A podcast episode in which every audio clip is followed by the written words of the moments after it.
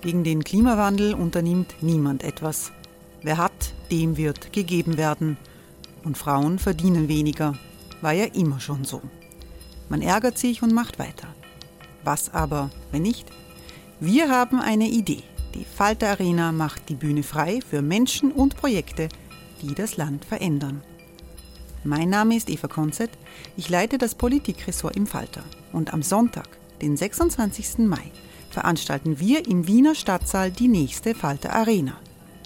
Mit dabei unter anderem der ehemalige Politiker und Neosänger Matthias Strolz, Theresa Imre von Markter, Sonja Jöchtel von Love Politics oder Kari Ochsner von Ochsner Wärmepumpen. Machen statt jammern. Wir schauen uns an, wie das funktionieren kann. Kommen auch Sie vorbei. Alle Informationen und Tickets finden Sie unter falter.at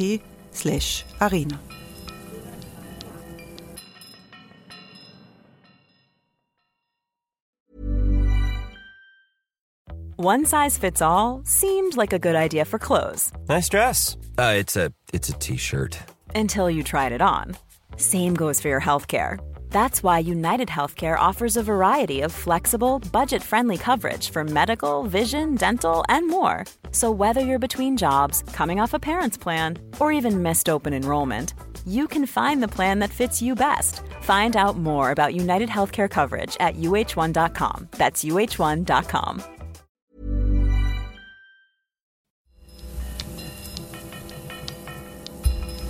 Falter Radio, der Podcast mit Raimund Löw. Sehr herzlich willkommen, meine Damen und Herren, zum Falter Radio für Samstag, den 31.08.2019. Am 1. September jährt sich zum 80. Mal der Beginn des Zweiten Weltkriegs. So gut wie jede Familiengeschichte in Österreich ist mit dem Krieg verwoben, der so lange vorbei ist, aber immer noch präsent bleibt. Es gibt Täter, Opfer und viele viele sogenannte Helden.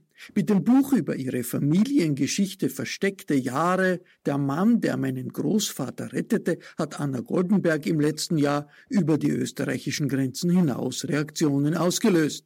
Welche unterschiedlichen Zugänge es gibt, sich an den Kriegsbeginn vor 30 Jahren zu erinnern, damit beschäftigt sich Anna Goldenberg in dieser Episode des Falter Salons, dem Podcast für Stadt und Kultur. Vielen Dank, Raimund Löw. Vor 80 Jahren begann mit dem deutschen Überfall auf Polen der Zweite Weltkrieg. Es gibt heute nur noch wenige Überlebende des Krieges. Es sind also nicht mehr die Erlebnisse und Erinnerungen von Zeitzeugen, die unser Bild prägen, sondern die Geschichten, die weitergegeben werden, oft innerhalb der Familie. Und das ist das Thema des ersten Teils vom Falter Salon. Hier im Podcaststudio in der Wiener Innenstadt hat bei mir Heidemarie Uhl Platz genommen. Willkommen. Herzlichen Dank für die Einladung. Frau Uhl ist Historikerin an der Österreichischen Akademie der Wissenschaften. Außerdem ist Katharina Rohrer hier. Hallo. Hallo. Sie ist Filmemacherin und betreibt die Produktionsfirma Green Cat Productions. Katharina, in deinem Dokumentarfilm Back to the Fatherland begleitest du drei junge Israelis, die in Österreich und Deutschland leben. Ihre Großeltern sind Holocaust-Überlebende, die aus eben jenen Ländern geflohen sind. Und in dem Film stellst du dich aber auch deiner eigenen Familiengeschichte, die wohl eher eine typisch österreichische ist. Ja, also eine typisch österreichische. Also mein, mein Großvater war Wehrmachtssoldat, war aber auch äh, Teil der Partei in Österreich, wie die Partei noch illegal war. Also ein voller Believer, wie man so sagt. Also mein Großvater ist im Krieg gefallen, der ist im, einen Monat nachdem meine Mutter geboren wurde, also im Oktober 44 gefallen. Also weder meine Mutter noch ihre Schwestern können sich an ihn erinnern. Ähm, aber er wurde doch in der Familiennarrative, sage ich jetzt einmal, eher ein bisschen verherrlicht, ja, also als der, der Held, der da gefallen ist. Ähm, das heißt, selbst meine Mutter und ihre Schwestern haben nur das mitbekommen, was meine Großmutter, die unglaublich in ihn verliebt war, quasi erzählt hat, was natürlich wenn man rückblickt auf einen Menschen, ist das immer eine verherrlichte Version und nicht die ganze 3D. Kannst du dich da erinnern, an was für Geschichten das dann sind? Na, wie, wie, also ich meine, er war ein wahnsinniger Ruderer und er war so fesch und er war ein Stand-up-Guy und äh, äh, solche Sachen. Wobei natürlich, also meine Mutter, äh, diese Narrative nie wirklich geglaubt hat. Also die hatte schon eine gewisse Abneigung gegen ihren Vater, ohne ihn wirklich zu kennen. Ja, auch weil seine Entscheidung Also er hat sich entschieden, ähm, sich für den Krieg zu melden, 1940, ohne das meiner Großmutter zu sagen, gleich nach der Hochzeit. Und hat dann, ähm, er hätte nicht müssen, weil er war Landwirt, also er hätte nicht sofort müssen, ähm, und hat quasi bei jedem Fronturlaub äh, ein Kind gezeugt, ja, und hat dann meine Großmutter mit einer riesen Landwirtschaft die ihm gehört hat, einfach sitzen lassen, weil er gestorben ist. Ja? Also da, da gibt es dann viel Verletzungen und Ärger, glaube ich, von meiner Mutter und ihrer Schwester einfach über die Tatsache, dass sie, also dass ihre Kindheit keine sehr glückliche war, meine, weil meine Großmutter einfach keine sehr glückliche war, weil sie ihren Mann verloren hat. Du hast ja schon erwähnt, also einen, einen Nazi als Großvater zu haben, das ist in, in Österreich nichts Ungewöhnliches. Ich habe ich hab jetzt mir nochmal die Zahlen angeschaut. Es gab in 700.000 österreichische NSDAP-Mitglieder und es hat so gut wie jede österreichische Familie eine Wehrmachtsvergangenheit, weil ja österreichische Männer eingezogen wurden und über eine Viertelmillion Österreicher gefallen sind.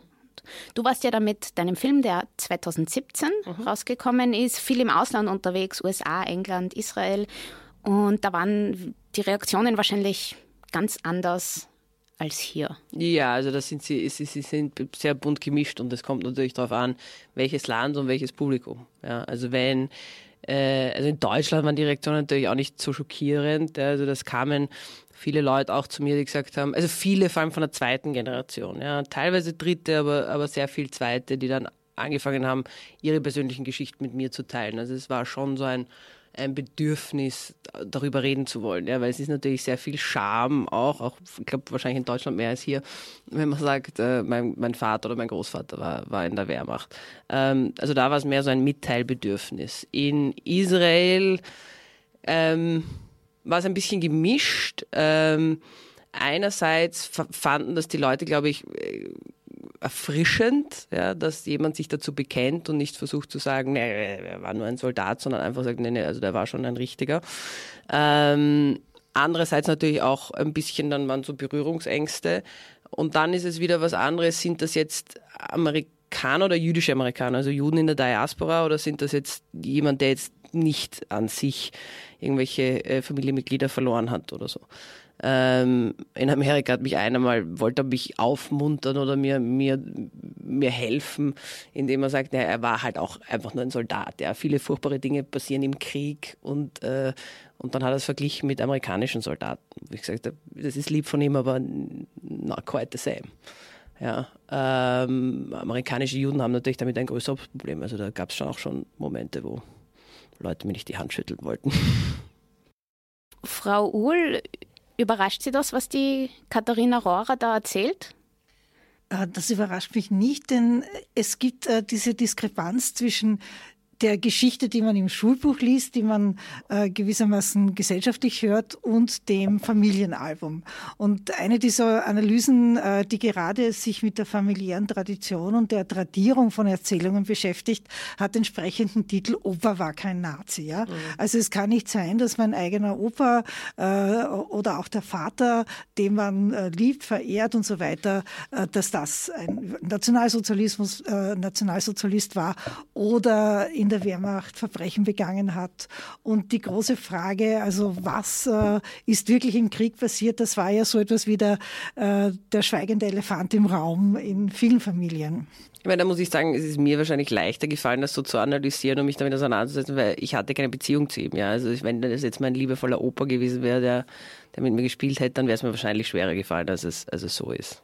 Aber es gibt natürlich die Familienalben, es gibt die, die Anlässe, wo man zusammensitzt, sich erinnert. Und gerade da ist es ganz schwierig, äh, sich das einzugestehen oder mhm. hier kritische Fragen zu stellen. Und diese Diskrepanz, die wird in der Familientradierung sicher weitergegeben mhm. und auch sicher bis heute weitergegeben. Gibt's da, kann man das irgendwie kategorisieren? Gibt es da, wie Familien eben mit dieser Kriegsvergangenheit umgehen und, und eben woran das liegt? Also was die Katharina zum Beispiel sagt, wenn der Groß, Großvater nicht mehr lebt, ist es natürlich einfacher, diese kritischen Fragen zu stellen, als wenn das eben der liebe Opa ist, der, der mit einem spielt. Gibt es da Forschung dazu? Es gab einige Analysen, äh, gerade auch aus sozialpsychologischer äh, Richtung. Also Harald Welzer hat das auch international gemacht. Und äh, eines der Ergebnisse ist eben diese Diskrepanz zwischen einer individuellen Erzählung und einer Familienerzählung, die natürlich immer eine positive Erzählung sein will. Außer man stellt sich jetzt wirklich ganz bewusst dagegen. Und solche Fälle gibt es natürlich auch. Aber im Großen und Ganzen, und das betrifft natürlich auch die individuelle Biografie, das heißt gerade auch die heimkehrenden Soldaten der Wehrmacht nach 45 mussten sich ja auch irgendwie eine quasi stimmige Biografie, mit der sie leben konnten, zurechtbasteln. Die konnte dann ganz unterschiedlich ausfallen. Aber sich selber äh, in das Licht zu stellen, äh, ich habe etwas äh, Schlimmes getan, das fällt wahrscheinlich niemandem leicht. Und die Frage ist auch, wie reagiert die Gesellschaft? Und wir sehen sehr deutlich, dass nach einer kurzen, könnte man sagen, Schrecksekunde äh, oder Schreckjahre äh, 1945 bis 48, wo wirklich die Verbrechen des Nationalsozialismus äh, sehr präsent waren, wo es äh, Gerichtsprozesse gegeben hat, äh, wo die Zeitungen voll waren äh, mit den Verbrechen, mit den Todesmarschverbrechen, mit den Deportationsverbrechen und so weiter und so fort wo das relativ schnell abreißt und wenige Jahre später sind äh, die ehemaligen äh, Wehrmachtssoldaten quasi äh, Helden, äh, die für die Heimat gefallen sind, denen man, und das sind alles so Zitate aus Reden oder Inschriften, denen man Ehre, Treue, Dank äh, schuldet. Ich meine, das ist ja wahrscheinlich auch ein Überlebensmechanismus, oder? Ich meine, wenn man sich dem stellen würde, dann würde man wahrscheinlich nicht mehr aus dem Eben. Bett kommen, wenn man sich ständig selber als Verbrecher dann sieht. Deswegen waren ja andere Biografien total so quasi etwas, mit dem man überhaupt nichts anfangen konnte. Also Jägerstätter ist ja das klassische Beispiel. Jägerstätter war ein Wehrmachtsverweigerer, Deserteur aus religiösen Gründen und er der hat, hingerichtet wurde. Der hingerichtet wurde und das war natürlich ein Stachel im Fleisch der Konsenserzählung. Wir mussten ja alle einrücken mhm. gewissermaßen. Und äh, die äh, Frau Jägerstätter hat noch Jahrzehnte danach äh, Anfeindungen erlebt und so weiter. Heute würde man sagen, äh, dass diese Soldaten, aber das hat es natürlich überhaupt nicht gegeben, äh, jetzt gehen wir mal von den großen Verbrechern weg, aber dass doch diese Erfahrung mit heutigen Kategorien so etwas wie ein äh, posttraumatisches Syndrom wäre. Ja? Äh, aber das war natürlich in der Gesellschaft nach 45 in keinster Weise irgendwie ein Thema. Man ist zurückgekommen und musste so schnell wie möglich sich quasi zurechtfinden und äh, und hier sind, und die Antwort oder das, was die Gesellschaft äh, gegeben hat, war natürlich verbunden mit dem Werben um die ehemaligen Nationalsozialisten. Also gerade die Heimkehrer als die Opfer des Krieges, die wirklichen Opfer des Nationalsozialismus hat man ja praktisch nicht wahrgenommen oder hat man gerade nicht als Heimkehrer wahrgenommen. Mhm. Also das Heimkommen war aus dem KZ, äh, aus den äh, nationalsozialistischen Lagern ja viel, viel schwieriger als das Heimkommen vom Krieg, ja äh, aus den äh, Kriegsgefangenenlagern. Also hier hat die Gesellschaft schon die Resonanz gegeben, ihr, ihr werdet quasi wieder aufgenommen, äh, ihr seid die Opfer, ihr werdet in eurer Männlichkeit wieder aufgerichtet mm. gewissermaßen, äh, im wahrsten Sinne durch Heldenehrungen, durch Kriegerdenkmäler, äh, etwas, was man anderen Heimkehrern, Heimkehrerinnen in der Form eben nicht als Gesellschaft angeboten hat. Das ist das, was zu meiner Familiengeschichte gehört. Meine vier Großeltern waren allesamt Holocaust-Überlebende, waren im KZ, ähm, im Versteck und im, im Exil und haben große Teile ihrer Familie ähm, verloren. Und in, in einem Buch, das letztes Jahr erschienen ist, habe ich, das, hab ich das aufgearbeitet und habe sehr, sehr viel mit meiner Großmutter darüber gesprochen, Helga Feldner-Bustin. Wir werden sie dann später im Podcast noch ausführlicher hören. Jetzt wollte ich Ihnen beiden nur eine, eine ganz kurze Stelle vorspielen, in der, mir, in der sie mir erzählt, wie es war, als sie 1945 als 16-Jährige äh, wieder in eine österreichische Schule kam. Sie war da vor zweieinhalb Jahren im KZ Theresienstadt. Ihr Vater währenddessen in Auschwitz. Und in der Schule hatte sie dann sehr viele Mitschülerinnen, deren Väter, Brüder, Onkel im Krieg gewesen sind. Und wurden die als Helden gesehen? Habe ich sie gefragt. Naja, sicher, Vater und Bruder und Familie, äh, speziell wenn sie dann schon tot waren, äh, sind verbrämt worden. Und in der Erinnerung war ja mein Vater auch immer ein Held und nicht dieses Wrack, die, äh, das er war, wie er aus Auschwitz zurückgekommen ist und wirklich auch lang gebraucht hat, bis er einigermaßen adaptiert war. ich fand das eine interessante Parallele. Und sichtlich haben wir ein Bedürfnis danach, Helden in unserer Familie zu haben. Ähm, Frau Uhl, ist das eigentlich okay, Helden zu haben? Natürlich ist das äh, äh ein Bedürfnis und äh, ich denke, jede Gesellschaft braucht auch ihre Heldinnen und Helden als Vorbilder, als moralische Vorbilder. Aber ich denke, die Vorstellung von Heldischen hat sich sehr verändert. Also nicht mehr der militärisch-soldatische Mann ist das Idealbild äh, des Heldischen. Das ist das Problematische, dass eigentlich die Normalbiografie und die Normalerzählung der Nachkriegszeit nämlich auch gesellschaftlich verstärkt durch Kriegerdenkmäler, durch politische Reden und so weiter und so fort auf diese Wehrmachtserfahrung ausgelegt war. Alles, was nicht diese Erfahrung hatte, sei es rassistische Verfolgung, sei es äh, Widerstand oder beides zusammen, war schon nicht mehr in diesem normal biografischen Weil es nicht die Mehrheit war. Weil es ne? nicht also die, die Mehrheit, war. war. Aber ich meine, das hängt davon ab, wie der Staat reagiert. Also ja. man hätte auch anders reagieren können und von den ehemaligen Nationalsozialisten, Nationalsozialistinnen mehr an Integrationsleistung in die demokratische Gesellschaft fördern können. Ja, aber das hat ja sicher wahrscheinlich direkt verbunden mit der Tatsache, dass Österreich sich seinem Tätertum nicht gestellt hat nach das dem Krieg, auch, oder? Äh, aber vor allem natürlich, und äh, Sie haben zu Recht die großen Zahlen der Mitglieder der NSDAP äh, erwähnt, 1945 waren Mitglieder der NSDAP nicht wahlberechtigt. Äh, 1949 bei den zweiten Nationalratswahlen waren 90 Prozent als minder belastet von den Sühnefolgen befreit. Das heißt, was da anfängt, ist das Buhlen der Parteien um die Stimmen der ehemaligen. Und das hat im Grunde genommen bis in die 80er Jahre die politische Kultur bestimmt. Gibt es dann so etwas wie, wie den richtigen Umgang mit eben äh, Familienmitgliedern, die diese Wehrmachtsvergangenheit, die zum Teil auch diese NSDAP-Vergangenheit haben? Also Katharina, in dem Film kommt dann auch vor, diese Uniform von deinem Großvater, die lagert bei euch am Dachboden. Dachboden ja. Ist das?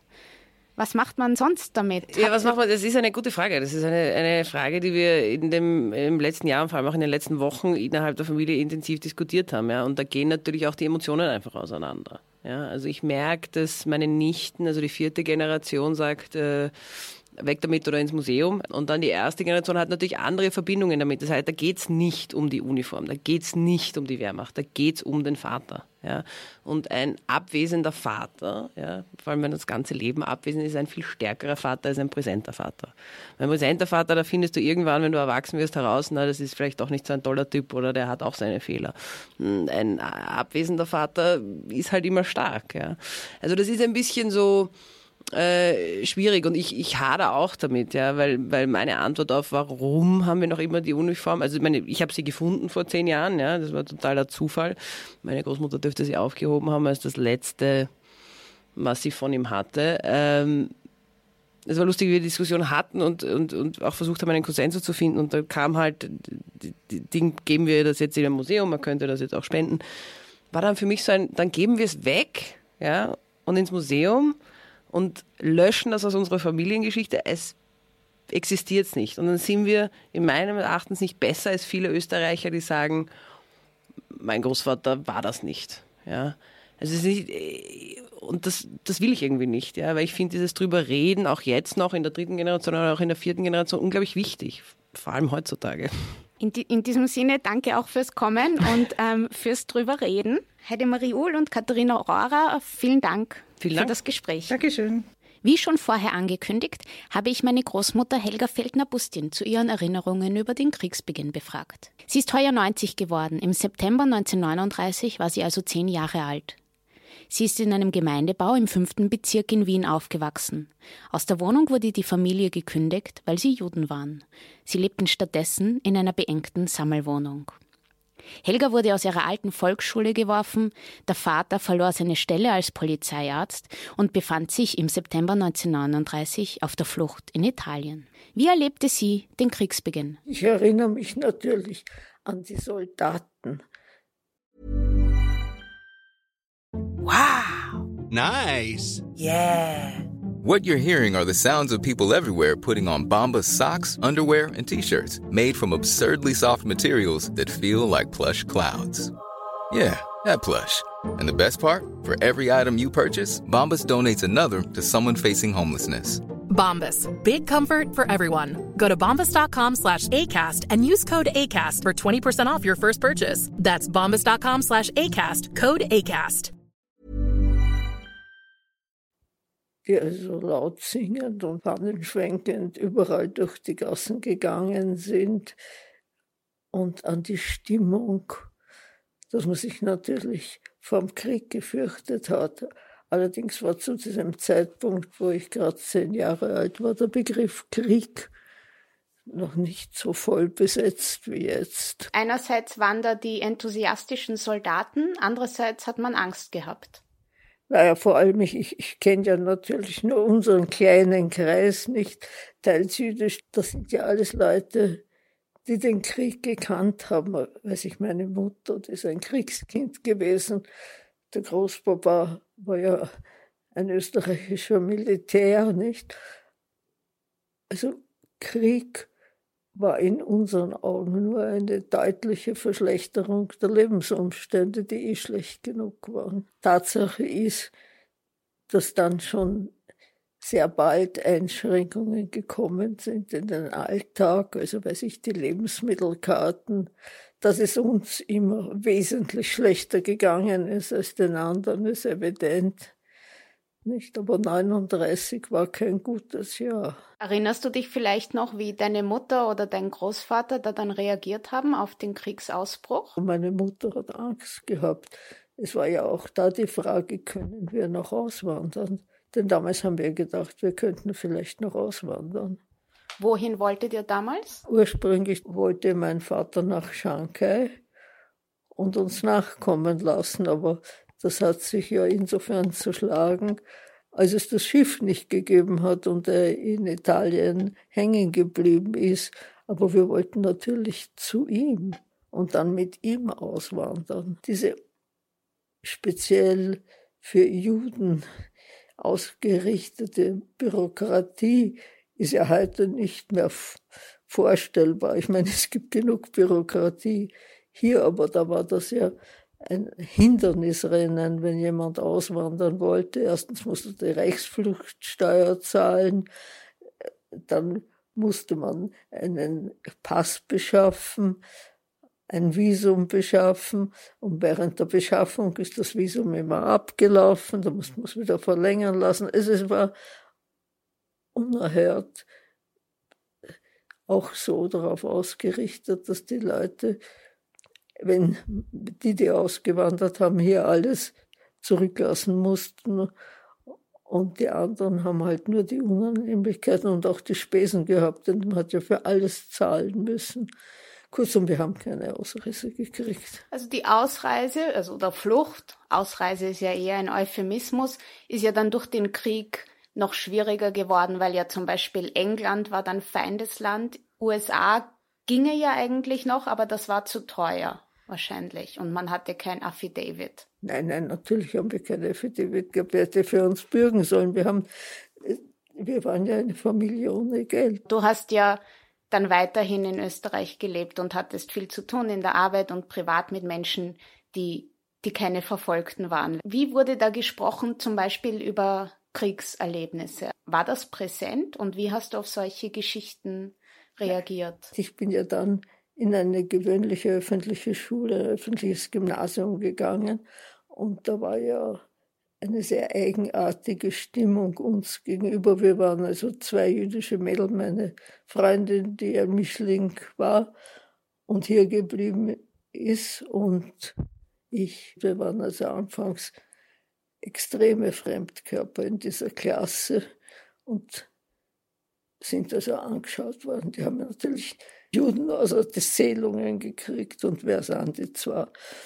Aber dann im Lauf des Schuljahres haben sie sich ja an uns gewöhnt und es sind dann so normale Schulgespräche auch entstanden und mit der einen oder der anderen hat man sich auch verständigt und sie hat erzählt, was war und wir sind dann auch etwas milder geworden und haben also gesehen, dass die ja überhaupt nichts dafür können, dass das ja auch, die sind in unserem Alter, Sie waren begeistert und sind dann sehr stark enttäuscht worden, Es ist ihnen sehr schlecht gegangen. Sie haben sehr wenig zu essen gehabt und sie sind ausgebombt gewesen. Vater gestorben, Vater gefallen, Bruder nur ein Bein, keine Wohnung. Also äh, wir waren dann schon so vernünftig, dass wir das auch akzeptiert haben. Das war ein Gespräch mit Helga Feldner-Bustin, die später Ärztin wurde und heute in Wien lebt. Sie geht noch immer als Zeitzeugin an Schulen. Dieser Krieg, der so viele Menschen zu Opfern und auch Tätern machte, war vom NS-Regime von langer Hand geplant. Als unmittelbarer Auslöser diente jedoch ein vorgetäuschter Überfall von SS-Männern auf eine Radiostation in Polen. Falter-Redakteurin Stefanie Panzenböck war vor Ort und hat sich angesehen, was dort heute ist. Bevor Adolf Hitler Polen angriff, hatte er eine deutsche Radiosendestation überfallen lassen. Am 31. August 1939 wartete der SS-Sturmbannführer Alfred Naujoks in der schlesischen Stadt Gleiwitz nahe der polnischen Grenze auf einen Anruf aus Berlin. Das Telefon klingelte gegen 16 Uhr. Großmutter gestorben, sagte der Chef des NS-Sicherheitsdienstes Reinhard Heydrich. Vier Stunden später überfiel Naujoks mit einer kleinen Gruppe SS-Männer, die als polnische Widerstandskämpfer verkleidet waren, die Sendestation in Gleiwitz. Sie sperrten die Mitarbeiter in den Keller und versuchten das Radioprogramm zu unterbrechen, um ihre Botschaft durchzusagen. Nämlich, dass der Sender unter polnische Kontrolle gekommen sei. Dies sollte der letzte Vorwand für Hitler sein, den Krieg zu beginnen.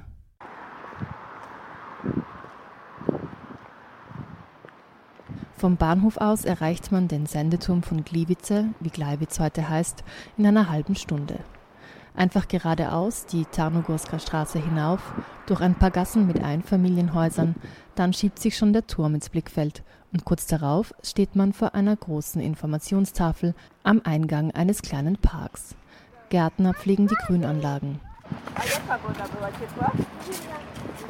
Der 111 Meter hohe Turm wurde 1935 erbaut. Er ist aus Lärchenholz und wird mit mehr als 16.000 Messingschrauben zusammengehalten. Ein paar Schritte außerhalb des Parks steht das Gebäude, in dem vor knapp 80 Jahren, am Abend des 31. August 1939, die letzten entscheidenden Ereignisse vor dem Ausbruch des Zweiten Weltkriegs stattfanden. Heute dient es als Museum. Ein Film wird gezeigt und man kann die alten technischen Anlagen besichtigen. We are in the radio station in Gliwice, which was built in 1935 by Hier arbeitet auch der Historiker Kamil Kartaschinski. Als die SS-Männer am 31. August 1939 hier ankamen, fanden sie kein Mikrofon. Denn in diesem Gebäude wurde kein Radioprogramm produziert, sondern nur gesendet. Einzig ein Gewittermikrofon war vorhanden. Because, for example, when from the Gliwice were coming the some stormy weather, thunder weather, they sent from this place the radio operators a message. Okay. Damit kündigten die Mitarbeiter der lokalen Bevölkerung ein herannahendes Unwetter an. Einer in der Gruppe beherrschte Polnisch und soll ins Mikrofon gesprochen haben. Gesendet wurden angeblich nur wenige Worte. Attention, attention, here is a Gliwice, the radio station now is in the Polish hand. Achtung, hier ist Gleiwitz, der Sender ist in polnischer Hand. Aber vielleicht wurde auch gar nichts gesendet, man weiß es nicht. Man weiß, dass die Aktion in etwa 15 Minuten gedauert hat und dass es einen Toten gab. Es handelte sich um Franciszek Honiok, einen Polen, der am Tag zuvor verhaftet worden war. Die SS missbrauchte ihn als sogenannte Konserve. Vor dem Überfall wurde Honiok betäubt, später erschossen. Seine Leiche wurde ins Sendergebäude gelegt und sollte als Beweis für den polnischen Überfall dienen. During the same day, but um 22.30 Uhr berichtete Radio Berlin vom Überfall der vermeintlichen Polen auf den deutschen Sender. In den Morgenstunden des 1. September startete die Besatzung des Schulschiffs Schleswig-Holstein, das im Danziger Hafen lag, den Angriff auf ein Munitionslager auf der Halbinsel Westerplatte. Der Zweite Weltkrieg hatte begonnen. Während die Sonne vom Himmel brennt, gehen Familien spazieren oder besuchen das Museum. Neben dem Haus mit den Sendeanlagen wurde ein Kunstklangspielplatz errichtet. Auf großen Metall- und Holzkonstruktionen, die teilweise wie Xylophone aussehen, können Kinder Klänge erzeugen. Im Park arbeiten noch immer die Gärtner.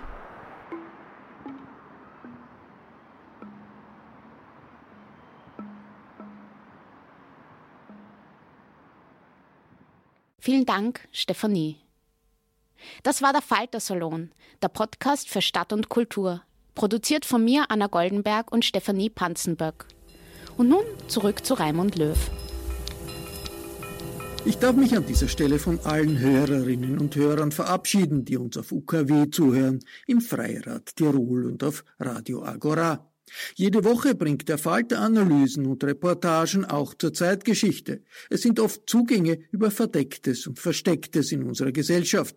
Sollten Sie noch kein Abonnement haben, dann ist dieser Podcast vielleicht eine Anregung, den Falter zu abonnieren. Das geht auch über das Internet, über die Adresse abo.falter.at. Auch diesen Podcast können Sie abonnieren auf iTunes oder jeder anderen Plattform, über die Sie uns hören. Das Abo des Falter Radios ist sogar gratis.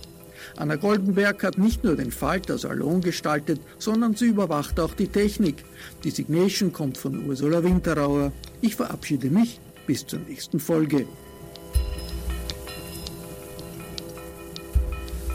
Sie hörten das Falterradio, den Podcast mit Raimund Löw.